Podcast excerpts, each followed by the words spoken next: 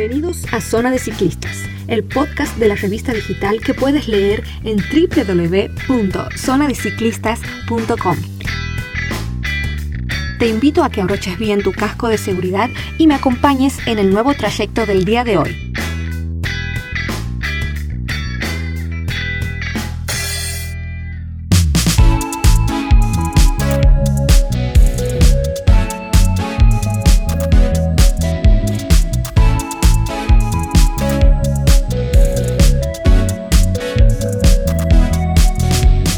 En anteriores podcasts, desde Zona de Ciclistas se ha hecho mención y se ha insistido en aspectos que tienen que ver con la salud de los ciclistas, especialmente y sobre todo de aquellos que se dedican a competir en carreras.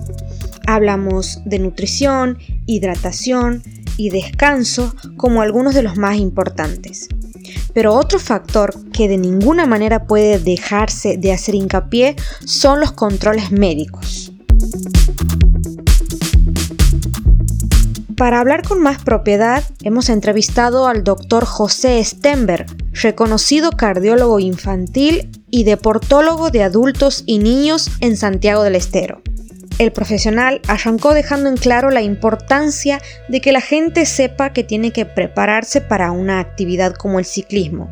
Sobre la importancia y el objetivo de los controles médicos, el doctor Stenberg dijo, este, no solo digo prepararse físicamente, sino que también debe eh, evaluar su organismo en qué condiciones se encuentra, porque muchas veces podemos tener alguna condición de enfermedad que no tenga demasiada sintomatología.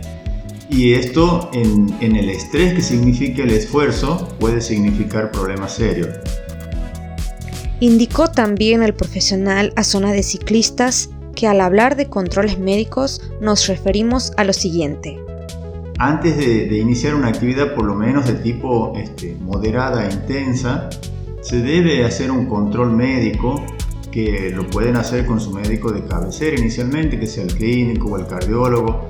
En general las personas mayores ya tienen un cardiólogo de cabecera, con quien pueden este, solicitar sus controles médicos para que este, se pueda establecer su estado de salud y su condición de aptitud para realizar esa actividad y que no tenga mayor riesgo que una persona común.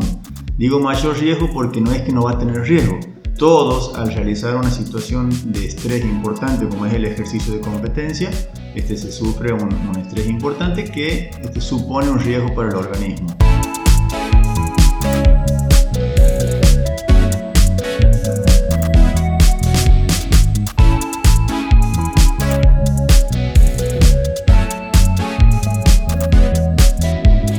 Sobre cuáles son estos controles de los que hablamos, el doctor Stenberg nos enumeró algunos de ellos.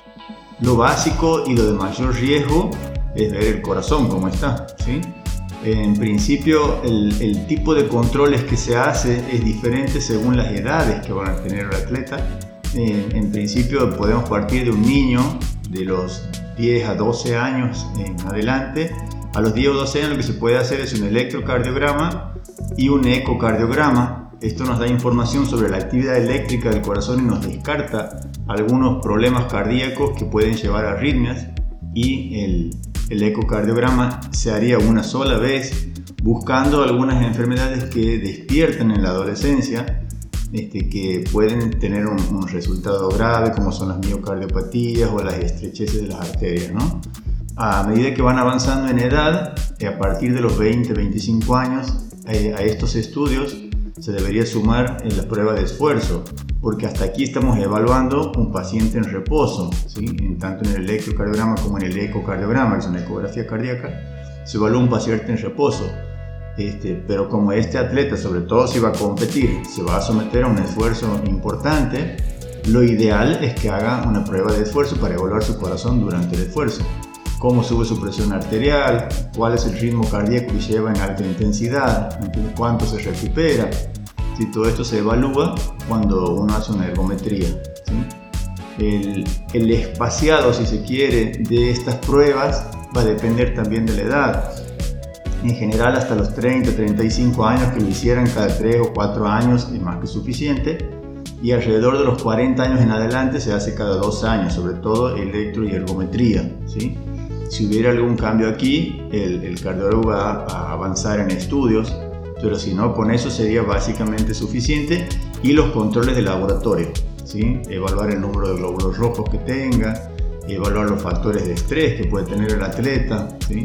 cómo está la función del hígado, la función de los riñones, son órganos que aunque no lo parezcan, durante el esfuerzo tienen un funcionamiento importante y si no los tratamos adecuadamente en cuanto a la nutrición y a la hidratación, van a sufrir y mucho. Por tanto, este, uno generalmente cree que hace las cosas más o menos bien, si no, no las seguiría haciendo, pero eso puede no ser así y sus órganos irse deteriorando. De ahí es que los laboratorios tienen un valor importante, ¿no? Eso se, se repetiría año a año ya.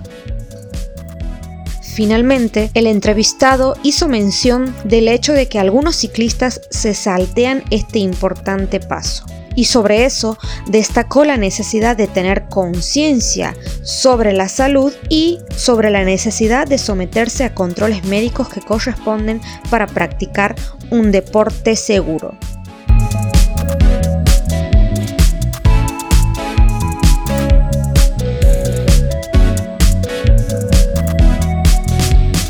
Finalmente dijo que en la medida en que los deportistas aprendan a nutrirse, hidratarse, descansar adecuadamente y controlarse, los resultados van a ser mejores. Muy bien amigos, hasta aquí llegamos con el podcast del día. Agradecemos por supuesto al doctor José Stenberg reconocido cardiólogo infantil y deportólogo de adultos y niños en Santiago del Estero, por responder a todas nuestras preguntas. En cuanto a nosotros, nos reencontramos en el próximo episodio. Muchas gracias.